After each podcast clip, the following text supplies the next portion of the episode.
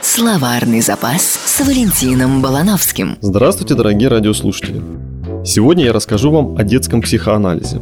Детский психоанализ – это не вариант игры в больничку, когда один ребенок укладывает другого на кушетку и заставляет рассказывать о своих постыдных поступках и мыслях. Это направление в рамках классического фрейдизма, возникшее в 20-х годах 20 века.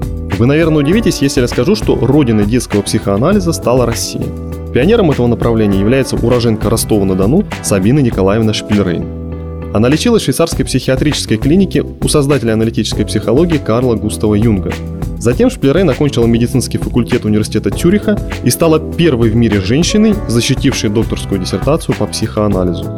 После странствий по Европе в 1923 году Шпильрейн окончательно вернулась в Россию. В 1924 году в Москве она организовала первый в мире научный семинар по детскому психоанализу. Ее семинар посещали более 20 специалистов. Обычно лавры первенства создания детского психоанализа достаются дочке Зигмунда Фрейда Анне.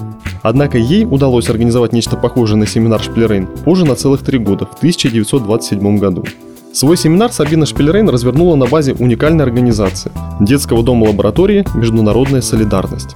В доме лаборатории дети воспитывались с учетом передовых открытий в области психологии, в том числе достижений психоанализа. Главная цель состояла в том, чтобы вырастить для новой страны нового психически здорового человека, без душевных травм. Ничего подобного за рубежом на тот момент не существовало. Состав воспитанников детского дома лаборатории был довольно демократичен. В разные годы в нем жили как отпрыски простых семей, так и дети Сталина, Шмидта, Фрунзе. Просуществовал детский дом лаборатория недолго. Его ликвидация была связана с развернувшейся борьбой с троцкизмом. Дело в том, что главным покровителем психоанализа в Советской России был Троцкий. Словарный запас с Валентином Балановским.